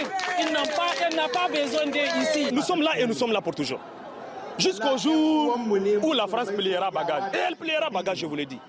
La France est obligée de partir parce que ce n'est pas son pays, c'est notre pays, c'est notre territoire. Eh bien, elle doit partir. C'est à nous d'exiger à la France un comportement amer, qu'ils acceptent de se soumettre à notre règle, ou qu'on marche sur eux, ou qu'on les écrase parce qu'on va les écraser. Harold, euh, ce micro-trottoir est suffisamment révélateur de cette tension. Euh, la France est obligée de partir, dit ce monsieur. Hein. Oui, mais ce n'est pas un avis très profond. Parce que déjà, euh, dans la ville, ils ont reçu 6-7 000 manifestants pour une ville beaucoup plus grande qui mériterait qu'il soit 100 000. Nous, on a 100 000 assez facilement pour une, manifestation. Là, c'était assez petit. Et euh, les slogans sont assez répétitifs. C'est on nous vole depuis un siècle, etc. etc. Et euh, là, la dame qui a parlé, euh, la deuxième, elle, a parlé, et, c'est tout un groupe de femmes salafistes. Elles étaient toutes habillées comme ça. Donc, mm. il y a des groupes d'intérêt particuliers qui sont là. Euh, d'autres personnes qu'ils ont excitées. Ils ont des drapeaux chinois, il y en a un qui avait un drapeau nord-coréen. Donc ce n'est pas très très construit. Et les soldats qui sont à l'intérieur de la base française sont eux-mêmes dans une enceinte qui est entourée par une base nigérienne. Et c'est pour ça que les manifestants n'imaginent même pas entrer. Parce qu'il faudrait qu'ils passent par les grilles de la base nigérienne. vous voyez les soldats euh, nigériens qui tiennent assez gentiment, sans armes, mais qui tiennent la foule à distance. Donc ce n'est pas une dégénérescence complète des relations euh, bilatérales, c'est un mouvement euh, d'humeur qui affecte une seule partie de la population. Car si les partisans de Bazoum venaient dans la rue, là, ils se feraient tirer dessus, hmm. et ils existent, et ils sont même majoritaires. Ok, Patrice Arditi? Tout à fait d'accord avec euh, ce que, ce que dit Harold. On pouvait craindre il y a quelques jours qu'il se passe quelque chose de beaucoup plus fort comme genre de manifestation à partir du moment où on avait intimé l'ordre à, l'ambassadeur français de, de, quitter le territoire absolument rapidement. Donc on voyait, hein, on prophétisait déjà l'attaque de l'ambassade, le pillage, les choses. Ça ne s'est absolument pas passé. Le gouvernement français campe sur ses positions et, et, et de plus en plus d'ailleurs, ce qui laisse penser que effectivement les, les, les aficionados, je veux dire, de, de, de, du gouvernement qui était en place euh, avant ce, ce, ce, putsch, euh, euh, de toute façon, peuvent très très bien reprendre le pouvoir rapidement si on, on, leur en donne les moyens. Alors là, il y a les autres États africains qui rentrent en ligne de compte, et puis il faut faire abstraction évidemment d'un certain nombre de pays derrière qui doivent agiter le cocotier, genre Russie, Chine, etc. Peut-être qu'il faut prendre le temps aussi d'analyser les choses d'une manière beaucoup plus générale. Ce que je veux dire par là, c'est que depuis François Hollande, on a complètement laissé euh, de côté notre politique euh, africaine. On a euh, notamment, par exemple, baissé tous les, budgets des instituts culturels, qui avaient une vocation aussi de soft power. On a aussi les établissements scolaires aujourd'hui qui accueillent nos compatriotes. Et il faut voir les sommes exorbitantes que les, Français, notamment les binationaux, doivent payer et qui aujourd'hui sont dragués, excusez-moi l'expression, par des, établissements britanniques, américains, espagnols. Donc on est en train de les, perdre. Donc encore une fois, cette politique et cette diplomatie qui faisait aussi le rayonnement de la France avec euh, toute cette euh, connaissance des codes socioculturels, notamment du monde arabe. C'est l'image de la France qui était cornée là. exactement. Donc euh, effectivement, il faut reprendre cette, cette je veux dire, ce leadership aujourd'hui, mais dans un, une démarche de soft power. Par exemple, je, je voudrais, et là je parle sous le contrôle de Harold, mais la question du, du franc CFA, faut peut-être arrêter aussi cette histoire. On sait très bien qu'on l'a mise en place pour garantir le paiement des entreprises mais aujourd'hui, euh, les, les, Africains nous ressortent ça à chaque fois. Harold. Juste pour rappeler que le Mali, à l'indépendance, a éjecté toute présence française. Ils ont eu une présence un peu américaine et surtout soviétique. Et ils ont quitté le CFA. Ils ne sont même pas rentrés. Donc, et après, ils ont demandé de revenir dans le CFA. Et tout pays qui veut sortir du CFA peut sortir tout de suite. Et aucun ne souhaite vraiment sortir. Oui, mais parce que les populations, en fait, ne le voient pas comme ça. Ça, c'est vrai. Ça, c'est vrai. Mais ça, ça s'ils sont un peu euh, chauffés à blanc contre euh, le CFA, euh, bah, c'est une guerre d'influence à partir de ce moment-là. C'est les réseaux sociaux. et alors là, les, Russes ont trois longueurs d'avance. Bon, mais on continuera de suivre avec attention l'évolution de la situation au Niger. Il nous reste 9 minutes. On va parler politique. Nous sommes dimanche, vous savez. Voilà, et on va retrouver tout de suite un fidèle de l'émission qui dit politique, dit souvent Arnaud Benedetti, politologue. Bonjour mon cher Arnaud. J'aime beaucoup avoir Arnaud euh, sur notre émission quand on parle politique, évidemment, avec euh, cette phrase qui n'est pas la mienne, évidemment, hein, vous avez dû la lire. La droite macroniste n'existera plus lors de la présidentielle puisqu'Emmanuel Macron ne pourra pas se représenter. Il se passera autre chose après. Ce ne sont pas mes mots. Ce sont les mots de Gérard Larcher dans une interview donnée ce matin aux Parisiens, aujourd'hui en France. Alors qui, donc, pour succéder Emmanuel Macron et rassembler la droite, ça c'est du teasing. Hein. Une petite idée ou pas? Vous avez lu le Parisien? Peu Oui J'ai ma petite idée. Bon, alors, on regarde, parce que Samira, qui m'assiste dans la réalisation de cette émission, évidemment, va nous euh, donner quelques informations. Tambour et trompette, regardez, pouf qui pour rassembler la droite et le centre Arrive en tête? Édouard Philippe, 42%. Gérald Darmanin, 27%. Non, Bruno Le Maire, pardon, 27%. Gérald Darmanin, 22%. Il faut que je change mes lunettes. Gérald Darmanin, 22%. Xavier Bertrand, 22%. Laurent Wauquiez, 17%. Réaction, mon cher euh, Arnaud Benedetti Vous savez, il faut rester très prudent. L'expérience euh, nous enseigne que ceux qui euh, caracolaient en tête euh, dans les sondages euh, quelques années avant l'échéance fatidique de la présidentielle n'étaient pas forcément ceux qui arrivaient au bout de la course d'obstacles. Hein. La route est longue. Preuve deux anciens premiers ministres qui, comme M. Édouard Philippe, bénéficiaient d'une cote de popularité importante. Raymond Barre, dans les années 80, on l'a oublié, mais il était considéré comme l'un des favoris de la droite pour éventuellement reconquérir le pouvoir, et à gauche, euh, Michel Rocard. Donc, euh, soyons à ce stade, je pense, extrêmement prudents. Ensuite, bon, Edouard Philippe dispose d'un certain nombre, en effet, de, de qualités qui lui sont propres. D'abord l'expérience, l'expérience politique, hein, d'avoir été chef du gouvernement, ensuite d'être un, élu, un élu local et en effet, comme le montre d'une certaine manière ce sondage, de disposer d'un positionnement qui euh, pourrait permettre de réunir euh, éventuellement ces droites très euh, morcelées qui aujourd'hui essayent de se reconstruire soit à LR, soit au sein de la majorité macroniste.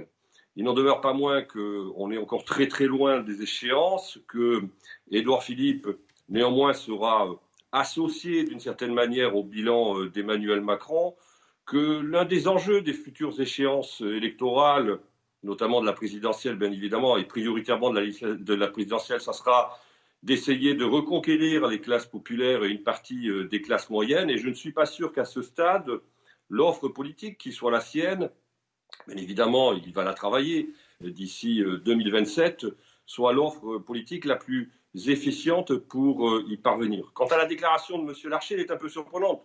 Dire que la droite macroniste n'existera plus après Emmanuel Macron. D'abord, il faut rappeler qu'Emmanuel Macron ne vient pas de la droite. Hein. On l'a oublié, il a réussi à le faire oublier, mais il avait été quand même secrétaire général adjoint de l'Élysée et ministre de l'économie euh, de euh, François Hollande. Et ensuite, malgré tout, si l'on suit et si l'on regarde ce sondage, à ce stade, euh, même si on est encore très loin, encore une fois, de l'échéance, c'est euh, l'ancien Premier ministre, l'ancien premier Premier ministre d'Emmanuel Macron qui semble bénéficier en tout cas d'une forme de confiance. L'autre chose, mais je vais faire réagir euh, mes, invités, c'est ce qui est surprenant, me semble-t-il, c'est quand même euh, Bruno Le Maire qui est devant Gérald Darmanin. Alors Bruno Le Maire, on sait que potentiellement, et, voilà, il est, candidat, mais Gérald Darmanin, il, s'est démené. C'est avec sa rentrée tonitruante dont on a parlé la semaine dernière, euh, du côté de Tourcoing, avec la présence d'Elisabeth Borne au tout dernier moment. il est il est juste derrière Bruno Le Maire, Patrick Sarditi. Bon, surprenant, non, quand même? Déjà, déjà, déjà, Bon, après la route est longue. Il va, hein. y avoir justement. La route est longue. De l'eau qui va couler. Arnaud nous l'a dit. Hein, de l'eau qui va couler sous les ponts avant les présidentielles. Alors effectivement, euh, euh, celui qui remporte euh, la plupart des suffrages, c'est Édouard Philippe qui ne parle pas vraiment beaucoup. Pas beaucoup. c'est vrai. Bon, en, en, deuxième, Bruno Le Maire, qui est ministre qu'on voit, qui est certes présidentiable, mais qui, selon certains, manquerait d'un de, de, de, certain charisme. Et puis il y a Gérard Darmanin. Faut pas oublier une chose, c'est que si j'ai bien lu, j'ai bien lu les chiffres et j'ai bien vu ce qu'il y avait entre entre les lignes. En cas de confrontation entre quelqu'un de gauche et, et, et M. Darmanin Darmanin, euh, M. Darmanin aurait 17% des, des, des, voix du, du Rassemblement national. Ça n'est pas à dédaigner au niveau, au, niveau des chiffres. Alors bon, euh, euh, il y, a, y, a, effectivement Laurent Wauquiez qui est, on peut le dire pour l'instant, dans les ah, choux, loin, hein. dans les choux, mais, mais, mais, enfin ça peut, ça, ça, ça peut remonter. Mais comme de l'eau va couler euh, sous les ponts, il peut y avoir des surprises. Il peut y avoir des surprises et les surprises, elles arrivent généralement au dernier moment. Alors il y a euh, quelqu'un dont on parle pas, qui est Jean Castex, qui lui n'a jamais eu la prétention de dire je veux être président de la mm. République, mais qui pourrait séduire une très grande partie de la gauche si jamais il n'apparaît pas, là, se hein. profilait. Non, non, non, il n'apparaît pas. De même que le maire de Cannes, de même que le maire ah, de Cannes, il apparaît. dont beaucoup de gens euh, parlent et qui pourrait, qui pourrait être une sorte de recours, mais au dernier moment. Mm. On verra. Naïma et euh, Kevin. Kevin alors. le faible score de Gérald Darmanin s'explique aussi par le fait que Gérald Darmanin. Il a 22 hein, quand même. Oui, mais fait beaucoup de communication hmm. et que les gens ne sont évidemment pas dupes. Ce qu'ils attendent d'un ministre de l'Intérieur, ce sont des résultats. Et là, ils n'y sont pas euh, totalement. Après, on parle d'union de droite et du, de la droite et du centre. Est-ce qu'on ne raisonne pas avec un vieux logiciel? Moi, je suis désolé. Réunir dans un même parti quelqu'un comme Édouard Philippe ou quelqu'un comme Xavier Bertrand avec par exemple un Éric Ciotti ou un François-Xavier Bellamy, moi ça me paraît un petit peu compliqué. Peut-être qu'il faut voir émerger une union des droites, une union des droites avec un Éric Ciotti, avec par exemple les amis d'Éric Zemmour, avec peut-être une partie de l'électorat du Rassemblement national qui vient de la droite. Peut-être que ce serait une candidature beaucoup plus forte et beaucoup plus euh, crédible. Et enfin, dernière chose que j'aimerais ajouter, parce que Gérald Darmanin convoite un secteur électoral qui est celui des classes populaires. Mais cela fait longtemps que les classes populaires ont déserté la gauche et la droite républicaine et sont aujourd'hui chez Marine Le Pen. Il y a un tel discrédit des partis du système que bon courage à Gérald Darmanin pour aller récupérer cet électorat. Allez, Naïma Mfadel. Et ensuite, on donne le mot de la fin à Arnaud Benedetti. Écoutez, euh, moi, je pense qu'il faut un homme, un homme neuf ou une femme. Rassembler. Ou une femme. Alors, oui, parce que je pense à un homme, là. le suspense. le suspense est insoutenable. Insoutenable. Ça commence par un. ce n'est pas moi. Mais qui donc, Mais qui donc? Incroyable, le téléspectateur se pose la question devant ce suspense insoutenable. Je pense qu'il y a une personnalité, quand même, politique qui je vais vous dire. fait un excellent travail dans, dans, sa ville de Cannes, qui est un excellent euh, président de l'Association des maires de, de, France. Je trouve qu'il est qu'il ait fait beaucoup de euh, preuves de pragmatisme dans, dans l'action. C'est quelqu'un qui a une intégrité morale et euh, je trouve qu'il est extrêmement efficace et je le verrai très bien effectivement rassembler euh, autour de son nom. Alors on va voir, euh, je ne sais pas si euh, Samira Aoulette peut nous montrer justement une, des, une des composantes, là, mais il apparaît dans le, dans le sondage, hein, me semble-t-il. Il me semble l'avoir aperçu. Il est, voilà, 7%. 7% voilà. qui pourront rassembler la droite et, le centre 7% nous indique Samira Ouled. dernière réaction, Arnaud Benedetti, oui, je vous ai pas entendu sur le fait que Gérald Darmanin est juste derrière Bruno Le Maire, parce que avec tambour et trompette, on l'a vu partout, euh, Gérald Darmanin et Bruno Le Maire. Patrick Sarditi le dit, il est, il est, plutôt discret, même si on, on connaît ses, ses ambitions. Vous voulez parler de Gérald Darmanin? En tout cas, je partage ce qui a été dit sur Gérald Darmanin, c'est-à-dire que la communication extrêmement visible de Gérald Darmanin sur son action en tant que ministre de l'Intérieur se heurte en tout cas à un sentiment qui est un sentiment assez répandu dans de larges segments de l'opinion que son action n'apparaît pas aujourd'hui à la hauteur des enjeux. Ensuite, il reproduit un schéma qui est un schéma que l'on a connu par le passé, qui est le schéma euh, de Nicolas Sarkozy lorsqu'il était euh, ministre de l'Intérieur en 2002-2003 et qu'il s'autonomisait de la majorité chiracienne. Sauf qu'une partie de l'électorat a aussi, une partie de l'électorat de droite, a le souvenir en effet d'un candidat qui était un candidat très séduisant, mais dont l'action ensuite présidentielle a d'une certaine manière déçu cet électorat. quant à Bruno Le Maire, ben, il bénéficie finalement d'une certaine forme de discrétion par contraste à euh, Gérald Darmanin. Et surtout, il se garde bien pour l'instant euh, de, euh, j'allais dire, montrer ses ambitions. Donc peut-être que ce petit, ce petit, ce, ce, petit écart entre, très relatif entre Gérald Darmanin et Bruno Le Maire s'explique aussi parce qu'il n'est pas encore véritablement sorti du bois. Merci beaucoup Arnaud Benedetti. Je suis très très en retard. Je vais vous remercier très rapidement. Euh, merci à, à, à, vous de nous suivre si fidèlement. Je vais dire un petit bonjour en Corse. Vous savez, vous êtes très populaire en Corse. J'ai passé quelques jours en Corse. Ils vous connaissent tous. Hein. Ah, tous, tous, tous. Hein. on les salue. Donc voilà, je salue euh, nos amis corses euh, qui regardent beaucoup euh, ces news. tout de suite, c'est Enquête d'esprit avec notre ami Émeric Pourbet. Et puis à 14h, ne ratez pas ce rendez-vous avec Lionel Rousseau. 180 minutes info. Moi, je pars en week-end et je vous dis bye bye la semaine prochaine, vendredi. Au revoir.